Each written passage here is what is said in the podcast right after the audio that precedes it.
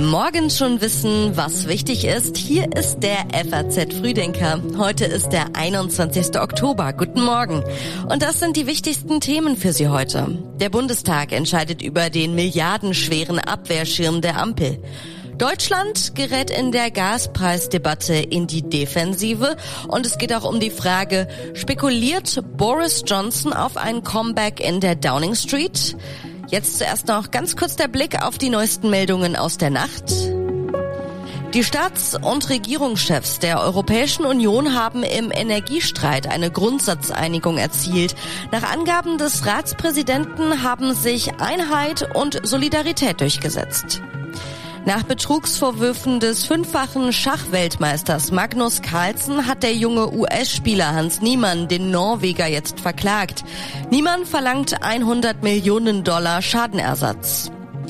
Elon Musk plant offenbar einen Jobkahlschlag bei Twitter.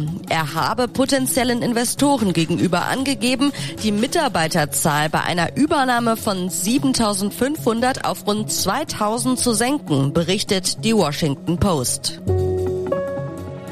Die Texte für den FAZ Früdenker kommen heute Morgen von Redakteurin Rebecca Buchsein. Mein Name ist Theresa Salentin. Schön, dass Sie heute mit uns in den Freitag starten. Der Bundestag soll einen Abwehrschirm aufspannen. Noch in diesem Jahr soll der Wirtschaftsstabilisierungsfonds mit 200 Milliarden Euro gefüllt werden, um durch hohe Energiepreise gebeutelte Unternehmen und Bürger zu entlasten. Um das Geld für den sogenannten Doppelwumms der Ampel aufzubringen, ist abermals eine Ausnahme von der Schuldenregel notwendig. Heute stimmt der Bundestag über das Vorhaben ab. Die Unionsfraktion hat bereits angekündigt, den Blankowumms nicht unterstützen zu wollen. Dafür ist sie offen, die Schuldenregel 2023 auszusetzen, nach Ausschöpfen aller anderen Finanzierungsmöglichkeiten. FDP-Finanzminister Christian Lindner will die Schuldenbremse nach drei Ausnahmejahren wieder einhalten. Nimmt man die normale Kreditaufnahme im Haushalt 2022 dazu, summieren sich die Kredite, die der Bundestag mit dem Beschluss allein in diesem Jahr gebilligt haben wird, auf satte 500 Milliarden Euro. Wie soll das Geld eingesetzt werden und wer bezahlt was? Von Unionsfraktionschef Friedrich Merz gab es Kritik. Und wenn Sie jetzt als einziges Datum nennen, wo die privaten Haushalte und die Unternehmen Entlastung erwarten dürfen, das Frühjahr 2023, dann kann ich Ihnen nur sagen, Herr Bundeskanzler, Winterreifen muss man im Oktober aufziehen und nicht erst im Frühjahr des nächsten Jahres. Die strittigen Themen zwischen Bund und Ländern reichen vom öffentlichen Nahverkehr bis zur Finanzierung von Flüchtlingsunterkünften. Heute stoßen Wirtschaftsminister Robert Habeck und Finanzminister Lindner zur Runde der Ministerpräsidenten dazu, um mit über die Umsetzung des Gaspreisdeckels zu beraten. Beim nächsten Treffen am 2. November mit Bundeskanzler Olaf Scholz soll es dann Ergebnisse geben. Eine Einmalzahlung von 300 Euro für Rentner hat der Bundestag gestern beschlossen. Der EU-Gipfel sucht die Antwort auf hohe Gaspreise. Größter Knackpunkt bleibt die Frage, ob es in der EU einen Gaspreisdeckel geben soll. Beinahe zwei Drittel der EU-Staaten fordern einen Preisdeckel auf Gas. Nur wenige Staaten, darunter auch Deutschland und die Niederlande, sind dagegen. Frankreichs Präsident Emmanuel Macron warnte mit Blick auf den Streit davor, dass sich Deutschland in Europa isoliert. Er werde alles daran setzen, um Kanzler Scholz zu überzeugen. Doch das könnte schwer werden. Scholz hatte vor dem Beginn des EU-Gipfels abermals in einer Regierungserklärung vor den Risiken eines europäischen Preisdeckels gewarnt. Er berge die Gefahr, dass die Produzenten ihr Gas dann anderswo verkaufen und wir Europäer am Ende nicht mehr Gas bekommen, sondern weniger. Außerdem verteidigte Scholz den deutschen Abwehrschirm gegen Kritik. Das sei genau das Gleiche, was Frankreich macht, Italien macht, was Spanien macht und viele andere Länder. Das ist klar. Die Preise für Gas, für Öl, für Kohle müssen sinken. Die Strompreise müssen sinken. Und das ist auch etwas, das eine gemeinsame Anstrengung von uns allen in Europa erfordert. Darf ein chinesischer Staatskonzern Anteile an einem Containerterminal im Hamburger Hafen kaufen? Alle sechs beteiligten Ministerien sind im Rahmen einer Investitionsprüfung dagegen, aber das Kanzleramt ist laut einem Bericht dafür. Worum genau geht es dabei? Der chinesische Staatskonzern Costco will sich mit 35 Prozent an der Betreibergesellschaft des Containerterminals im Hamburger Hafen beteiligen. Scholz Nachfolger als Hamburgs erster Bürgermeister Peter Tschentscher ist klar für einen Einstieg der Chinesen. Andernfalls werde der Standort geschwächt. Er stellte klar, es gehe nicht um die Beteiligung im Hafen selbst, sondern um eine Terminalbeteiligung. Grund und Boden blieben in öffentlicher Hand. Grüne und FDP sind gegen den Einstieg. Die Kritiker argumentieren unter anderem, China dürfe keinen Zugang zur kritischen Infrastruktur Deutschlands haben. Man dürfe sich nicht abhängig machen. Fasst das Bundeskabinett keinen Beschluss und verlängert die Frist nicht, die am 31. Oktober ausläuft, dann würde das Geschäft automatisch zustande kommen.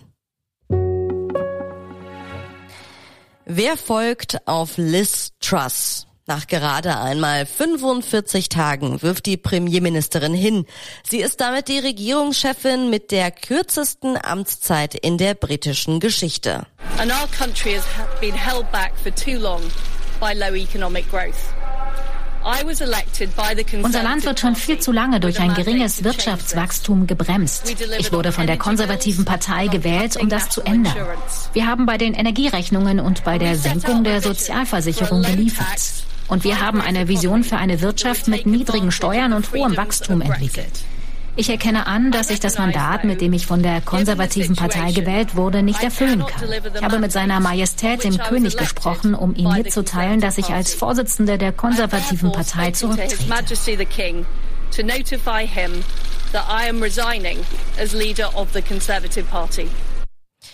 Die Tories wollen schon kommende Woche einen neuen Regierungschef küren. Die Fraktion will bis zum 31. Oktober einen Kandidaten ins Amt heben, der eine neue Regierung bilden soll. Gute Chancen könnte Ex-Finanzminister Rishi Sunak haben. Er war im Sommer in der Stichwahl um die Nachfolge von Ex-Premier Boris Johnson gegen Truss unterlegen. Die Parteibasis wünscht sich laut Umfragen eine Rückkehr von Boris Johnson. Ob er die konservative Partei in ihrer hoffnungslosen Lage nochmal übernehmen würde, ist unklar. Allerdings meldete der Daily Telegraph, der Johnson verbunden ist, gestern Nachmittag, dass nach ihrer Information mit einer Kandidatur Johnsons zu rechnen sei. Viele Menschen in der Ukraine fürchten sich vor dem Winter. Wegen der russischen Angriffe auf Kraftwerke sind schon jetzt Teile der Ukraine ohne Strom, auch Wasser und Gas zum Heizen fehlen. Präsident Zelensky sagte, dass bereits rund 40 Prozent der ukrainischen Energieanlagen beschädigt worden seien. Um größeren Engpässen vorzubeugen, sind die Ukrainer seit Tagen zum Energiesparen aufgerufen. Zudem wurde gestern mit landesweiten Stromabschaltungen in Privathaushalten begonnen. Es sind übrigens neue EU-Sanktionen gegen Iran in Kraft getreten, wegen der Lieferung von Kampfdrohnen an Russland. Nach Ansicht der USA haben iranische Militärs Russland von der Krim aus bei Drohneneinsätzen gegen die Ukraine unterstützt. Der Boateng-Prozess geht weiter. Vor einem Jahr wurde Jerome Boateng zu einer Millionenstrafe verurteilt, weil er seine Ex-Freundin geschlagen haben soll. Dagegen kämpft er vor Gericht. Der Fußballprofi war vom Münchner Amtsgericht wegen Körperverletzung und Beleidigung zu einer Geldstrafe von 1,8 Millionen Euro verurteilt worden. Ein Urteil, das der Vorsitzende Richter gestern als ein gutes Urteil bezeichnete. Boateng und auch die Staatsanwaltschaft hatten dagegen Berufung eingereicht. Ursprünglich hatte das Landgericht in München am zweiten Prozesstag das Urteil sprechen wollen, doch das ist jetzt fraglich, denn Boatengs Anwälte beantragten, Akten aus familienrechtlichen Streitigkeiten zwischen Boateng und seiner Ex-Freundin zum Verfahren hinzuzuziehen. Boateng soll seine frühere Lebensgefährtin und Mutter seiner Zwillingstöchter 2018 während eines Karibikurlaubs verletzt und beleidigt haben. Die 34-Jährige beschrieb ihr Zusammensein mit dem Fußballspieler von 2007 bis 2018 als toxische On-Off-Beziehung. Boateng bestreitet strafbares Tun, wird sich ansonsten aber nicht zur Sache äußern. Das sagte einer seiner drei Anwälte. Und kurz vorm Wochenende gibt es noch einige Online-Empfehlungen zum Lesen aus der Redaktion für Sie. In Politik geht es um Putins Bewunderung für einen Faschisten. In Reise schauen wir nach Italien, mit dem Rad unterwegs auf dem berüchtigten Gisallo-Pass. Und bei den Kollegen im FAZ Podcast für Deutschland gibt es eine neue Folge zum Hören. Wie verwundbar ist die deutsche Infrastruktur? Von uns gibt es dann am Montag wieder eine neue Folge. Der FAZ Frühdenker ist ab 6 Uhr online und ich wünsche Ihnen jetzt schon mal einen schönen Start ins Wochenende.